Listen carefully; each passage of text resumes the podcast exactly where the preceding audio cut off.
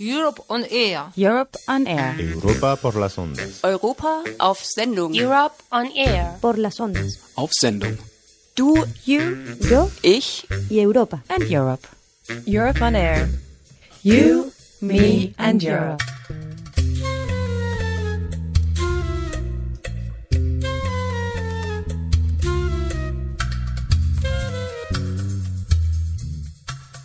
Die hier beschriebenen Ereignisse sind keine Fiktion und fanden tatsächlich statt.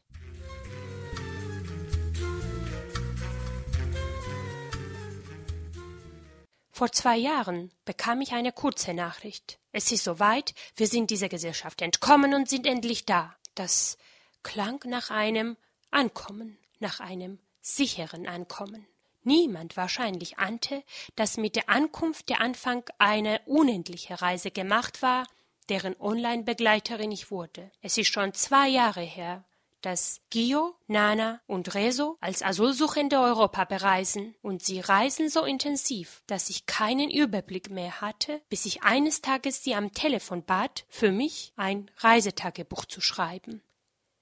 Ich habe Rezo seit sechs Jahren nicht mehr gesehen. Ich lebte mein Leben in Deutschland und er seins in Georgien. Die gemeinsame Studienzeiten in Tiflis lagen längst hinter uns. Wir hatten immer wieder Kontakt über Mail, Skype oder später Facebook gehabt, aber sie waren sporadisch. Jede von uns hatte ungefähr so viel Vorstellung vom anderen, dass wir noch am Leben waren, und ich wusste auch, dass er inzwischen mit Nana verheiratet war und einen kleinen Sohn Gio hatte. Die unendliche Reise. Asyl in Europa. Sie hören ein Feature von Manana Baramitze.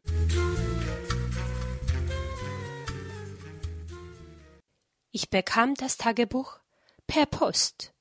Sehr altmodisch. Aus Plauen.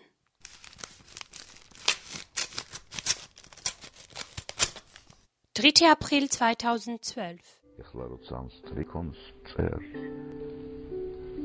Suaramiicvistanevo.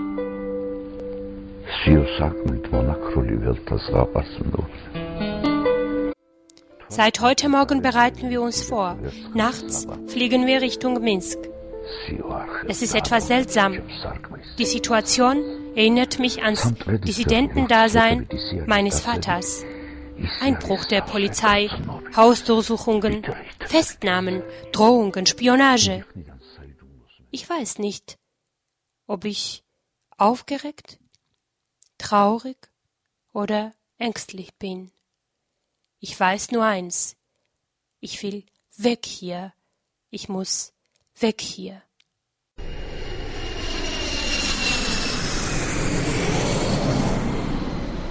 Wir verlassen zum ersten Mal das Land. Wir verlassen es heimlich, nachts, in der Dunkelheit. Wir sitzen erstmals in unserem Leben in einem Flugzeug. Wir haben keine Angst. Wir fliegen. Ein Mensch darf keine Angst haben, wenn er fliegt. Er ist sehr weit von der Erde, von seiner Umgebung, von allen, wovon er wirklich Angst haben sollte. Es ist aufregend zu fliegen.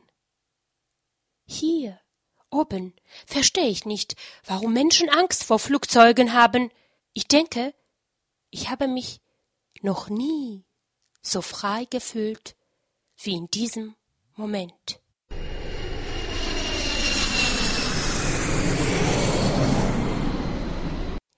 Hier ist immer noch ein wenig Winter. Die Wohnung unserer Verwandten, bei denen wir die Nacht verbringen, ist gut geheizt. Trotzdem kommt mir vor, als hätten wir den Frühling hinter uns gelassen und mussten ab jetzt immer frieren. Am nächsten Morgen fahren wir in Richtung Brest. An der polnischen Grenze wartet auf uns eine lange Reihe der Asylsuchenden. Die Grenzbeamte lehnen unsere Asylgesuch sofort ab. Wir werden zurück nach Weißrussland geschickt. An diesem Tag streiten ich und Nana, zum ersten Mal, seit wir verheiratet sind. Ich behaupte, dass wir mit einem Schlauchboot über den Fluss gelangen können. Sie dagegen ist der Meinung, wir sollten versuchen, wie eine polnische Grenzbeamtin ihr geraten hatte, nochmal offiziell die polnische Grenze zu überqueren. Ich gebe auf. Es klappt.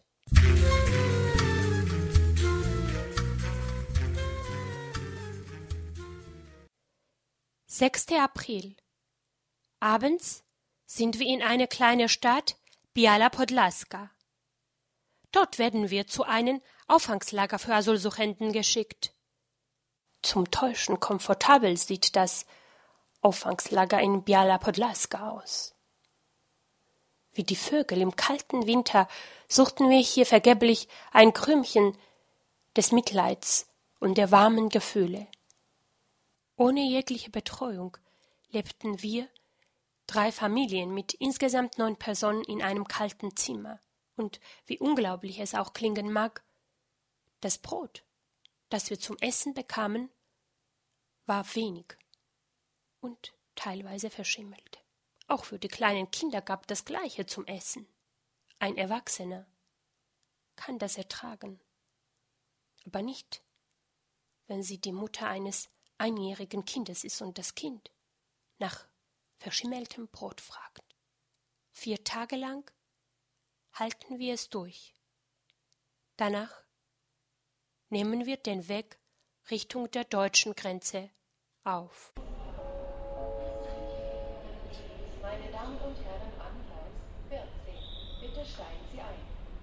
Vorsicht an den Türen und bei der Abfahrt des Zuges.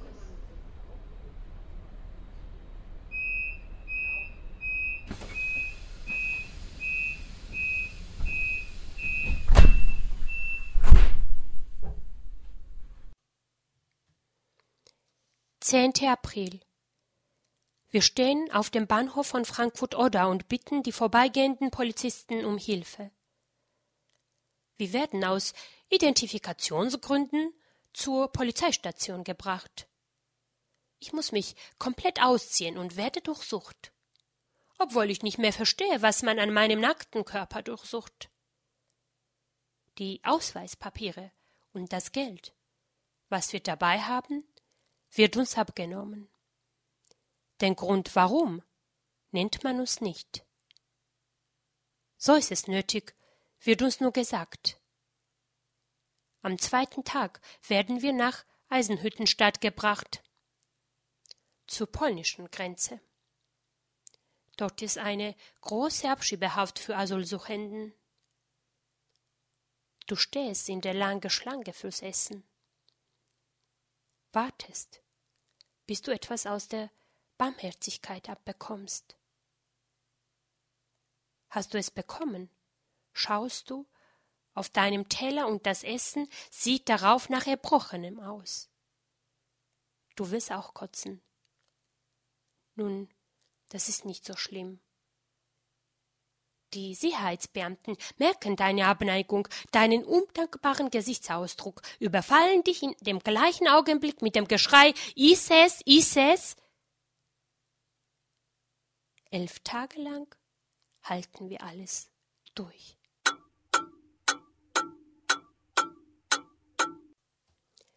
Dreiundzwanzigster April. Ab heute sind wir in Brüssel. Unser Gastgeber ist mein Onkel der Bruder meiner Mutter, der auch selbst aus dem Land verjagt wurde. Wir reichen unseren Asylgesuch in der Ausländerbehörde ein und bekommen eine Unterkunft. Es ist ein schönes Gefühl, ein eigenes Dach in der Fremde über dem Kopf zu haben, kein Gast zu sein, wenn auch bei dem Onkel. Den man seit Jahren nicht mehr gesehen hat. Nicht leise sein zu müssen, weil das die anderen stören konnte, sich nicht für das Weinen eigenes Kindes schuldig zu fühlen bei den anderen, kein schlechtes Gewissen haben, wenn man noch ein Joghurt aus dem Kühlschrank genommen hat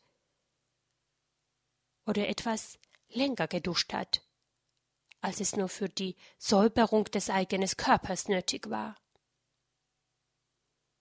mit eigenem Dach über dem Kopf, fühlen wir uns wieder als Menschen. Gio weint weniger, Nana lacht mehr. Ich fühle mich nicht ständig schuldig. Nun, kaum haben wir uns beruhigt, wird von uns verlangt, das Land in einem Monat zu verlassen. In anderem Fall erwartet uns Zwangsabschiebung.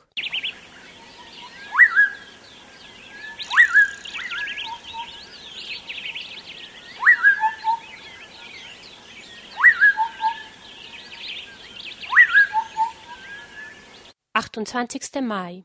Jetzt sind wir wieder auf der Straße.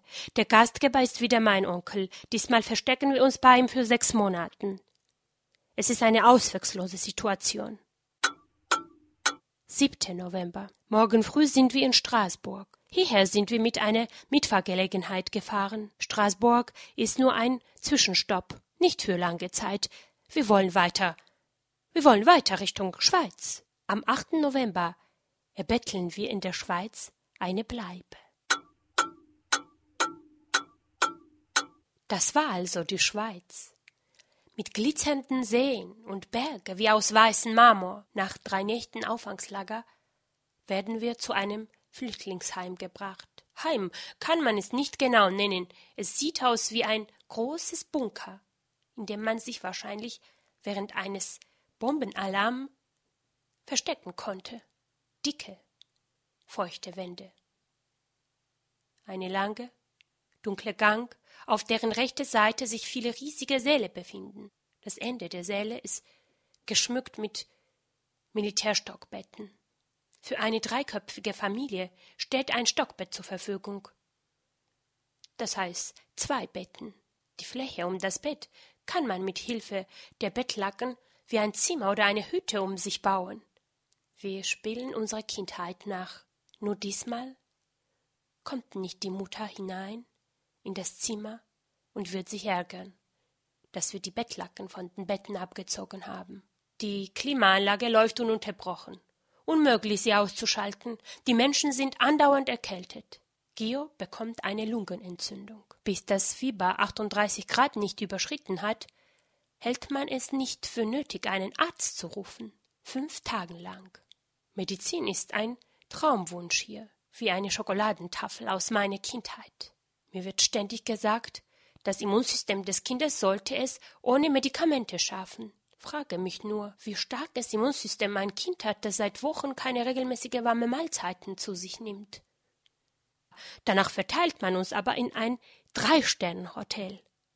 Hotel Patrizieta. Werde ich nie vergessen. Danke für alles. Wir sind selbstverständlich nicht undankbar. Nur Hotelzimmer ist sicher nicht das, wofür wir den Weg nach Europa eingeschlagen haben. Im Hotel wusste man genau, was wir wollen, wann wir Hunger hatten, und wir wussten, dass wir nicht den Speiseraum betreten dürften, wenn die normale Gäste aßen.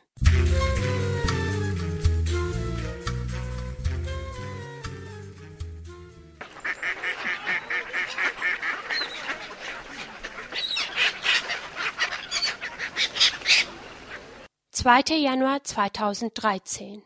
Das Einzige, was die Situation erträglich machte, war die schöne Natur um uns herum. Es erinnerte uns sehr an Georgien. Mit dem Unterschied, dass hier alles unglaublich gepflegt und behütet war. Die Schnee bedeckt die Landschaft und die Sonne lässt dabei alles glitzern. Wenn es regnet, tauchen überall und unerwartet die Wasserfälle auf, die man vorher gar nicht wahrgenommen hat. Die Luft ist leicht und rein. Die Seen sind blau und noch mehr blau, weil der Himmel sich darin spiegelt. Die Schweiz mussten wir verlassen, wieder mit dem Argument des Dubliner Abkommens, wonach wir nach Polen zurückgehören. Das werden wir aber nicht machen. Das wird keine machen, der das verschimmelte Brot in Biala Podlaska schon einmal gegessen hat.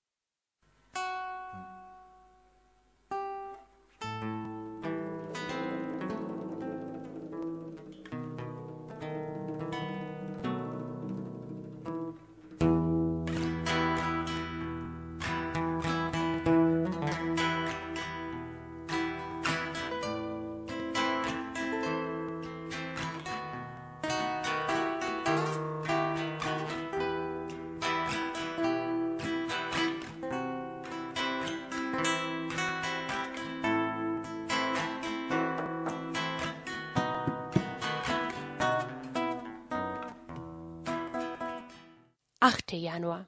Um 22 Uhr nachts kommen wir in Paris an. Diese Nacht verbringen wir auf dem Bahnhof.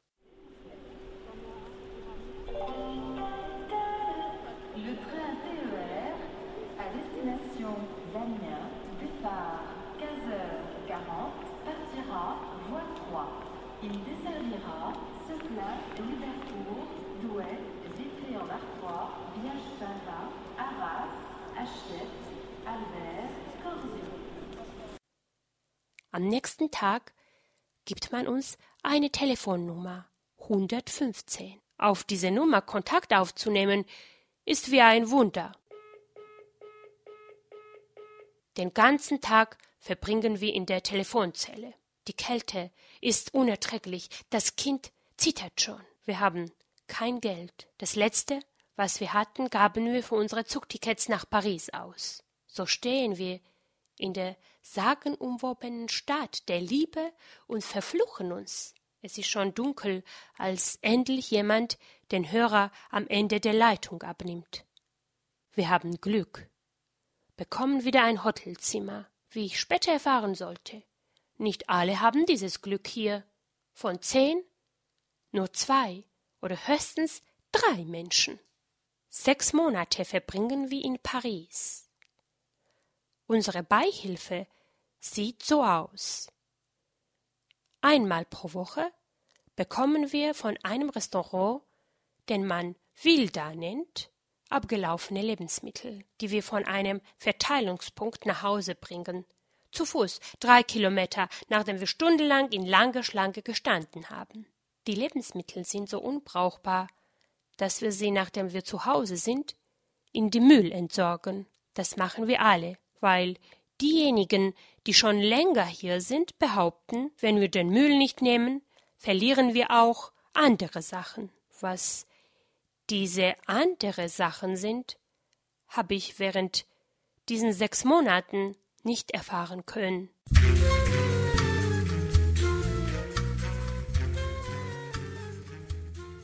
Rauszugehen ist extrem gefährlich. Die Polizei veranstaltet Schlachtzüge in der Stadt, auf den Straßen, in Metropole, auf dem Zugbahnhof. Überall siehst du, wie sie die Menschen mit sich schleppen oder schlagen.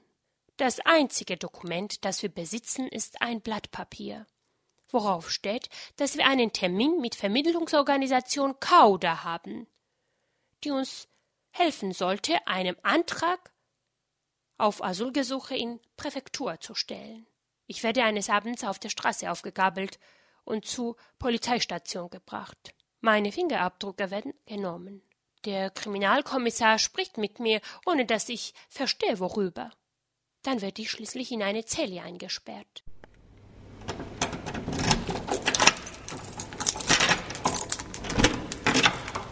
Ich bin alleine. Es kommt mir vor, als hätte ich gespaltene Wahrnehmung. Bin ich in Paris? Ist es Frankreich?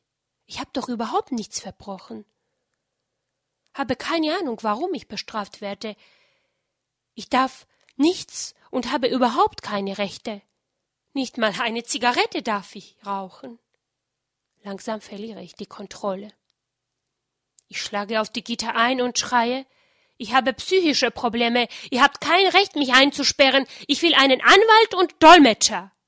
Wunder geschehe. Nach einer halben Stunde verlasse ich die Zelle. Sie legen mir irgendwelche Dokumente vor und bestehen darauf, dass ich sie unterschreibe, wenn ich gehen möchte natürlich. Ich verlange hartnäckig, dass man mir auf Georgisch die Inhalt der Dokumenten erklärt. Vergebens. Ich unterschreibe. Sie schmeißen mich samt der Papiere heraus.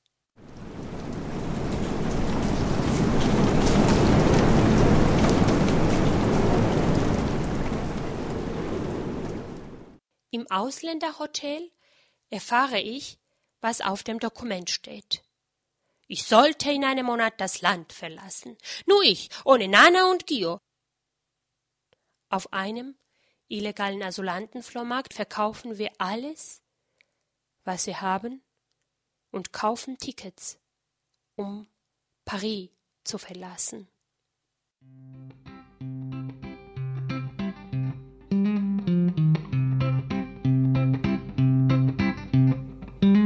C'était un soir d'hiver, je t'attendais, je crois.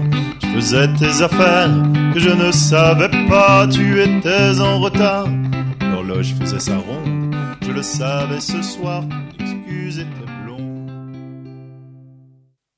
Am 8. Juli sind wir wieder in Brüssel. Man nimmt uns wieder nicht auf. Am 15. Juli sind wir in Holland. In Holland gehört die Asylbehörde zum IND, Justizministerium. Es ist ein geschlossenes System. Sie haben eigene Dolmetscher, Ärzte, Anwälte und natürlich Sozialarbeiter. Diese Kette lässt sich sehr schwer durchbrechen, um in direkten Kontakt mit der normalen Zivilbevölkerung zu gelangen. Denn alle Mitarbeiter des Asylsystems sind eigentlich Spitzel. Einen Termin mit einem Arzt bekommst du nur innerhalb des Territoriums des Asylwohnheimes. Der Arzt interessiert sich wenig dafür, was deine Beschwerden sind. Er wird dich nicht fragen, was dir und wo es dir weh tut. Dafür interessiert er sich ausführlich, wie du in Holland gelandet bist, wann, warum und ob du mit deiner Frau auch standesamtlich verheiratet bist. Das Gleiche interessiert den Sozialarbeiter und den Anwalt und die Polizei sowieso. Die Polizei bestellt dich regelmäßig zu sich und droht mit der Abschiebung. In Holland wollen wir es bis zu einem Gericht bringen. Der Dolmetscher, der einen Gutmenschenmantel trägt und uns Hoffnung gibt, benimmt sich irgendwie merkwürdig. Er malt uns alles bunt aus, hat Mitgefühl und ist voller Hoffnung. Das ist alles super. Nur die Gerichtsentscheidung, die seit Ewigkeit schon bekannt sein muss, verspätet sich. Der Anwalt nimmt das Telefon nicht ab. Das riecht alles nach einer Falle. Falls wir vor Gericht ein Nein bekommen, werden wir es nicht schaffen, in vorgegebenen Zeiten das Land zu verlassen und automatisch zwangsabgeschoben werden.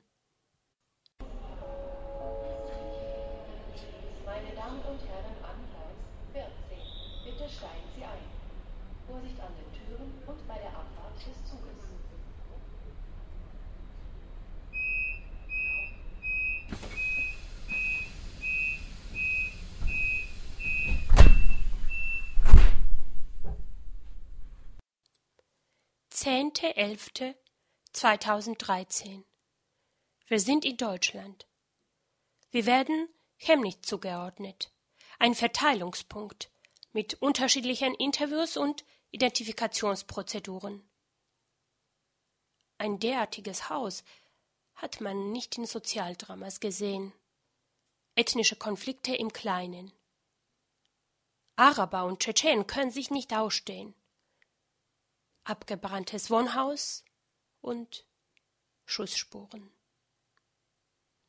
Das ganze Territorium ist gründlich eingezäunt. Hier kann man keine Ordnung herstellen oder besser gesagt, man hat kein Interesse daran. Letztlich, logisch und automatisch, mussten wir in Niemandsland auch zum Opfer werden.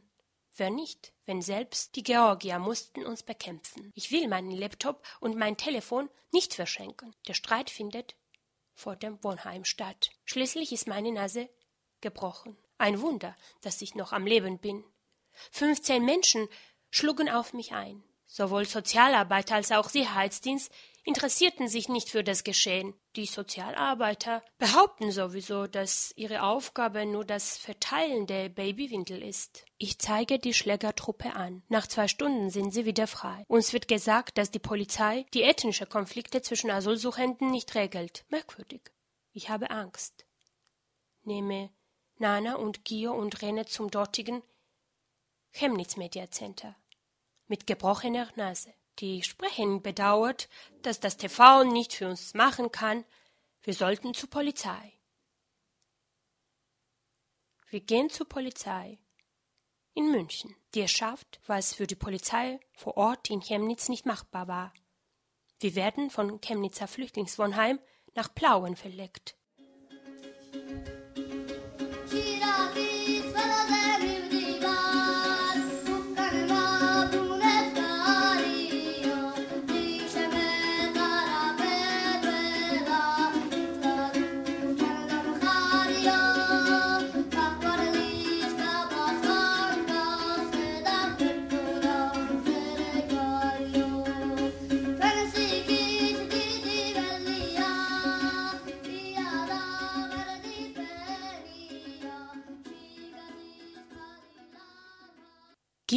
Begleitet alle diesen Geschichten mit seinen Kinderaugen. Er ist drei Jahre alt. Mit uns übernachtet er die kalten Nächte draußen während der Reisen. Er gibt uns die Kraft. Er ist für uns die Hoffnung und Mut für diesen Kampf. Seit wir Biala Podlaska verlassen haben, will er nicht mehr sprechen. Gio hat keine Freunde. Immer, wenn er einen hat, gehen wir weg oder der Freund geht weg. Auch zum Kindergarten kann er nicht. Keine Plätze wird uns wiederholt gesagt. Warum? Darf Gio kein Recht auf eine Vorschulbildung haben? Tiflis, Minsk, Biela Podlaska, Warschau, Posen, Frankfurt an der Oder, Eisenhüttenstadt, Berlin, Aachen, Brüssel, Antwerpen, Hasselt, Lüttich, Brüssel, Straßburg, Lugano, Chiasso, Locarno, Bellinzona, Biacca, Luzern, Basel, Straßburg, Paris, Brüssel, Beringen, Turnau, Lidburg, Breda, Hilse, Herzogenbosch, Terpel, Stadtkanal, Peckel, Zwolle, echt? Maaseik, Maastricht, Brüssel, Maastricht, Aachen, Bielefeld, Leipzig, Chemnitz, Plauen.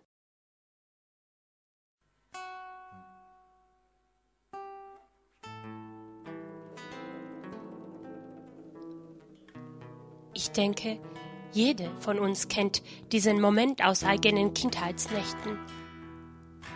Der Himmel ist mit Sternen bedeckt. Man schaut nach oben mit weit geöffneten Augen. Dabei fällt eine Sternschnuppe vom Himmel. Und du wünschst dir sofort etwas. Oder du siehst ein Flugzeug, das den Sternen zum Verwechseln ähnlich aussieht und du wünschst dir, da drin zu sitzen. Egal, wohin es fliegt. Wenn ich an meine europäische Reise denke, bringen mich die Ursprungswürzel der Reise wieder in meine Kindheit hinein.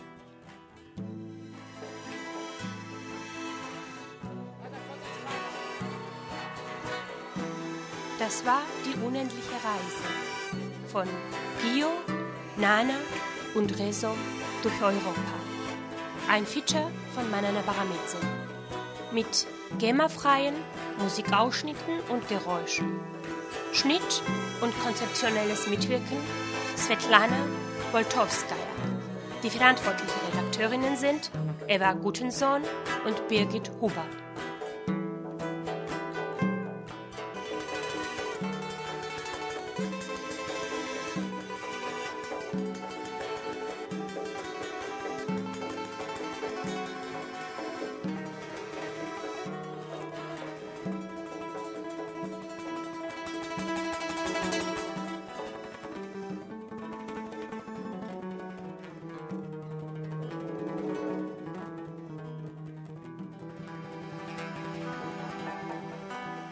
Die Europe on Air Kampagne wird finanziert von der Europäischen Union. Verantwortlich für die Inhalte der Sendungen sind einzig die Autorinnen und Produzentinnen. Für die weitere Verwendung der Informationen sind weder die Kommission noch Radio Dreieckland verantwortlich.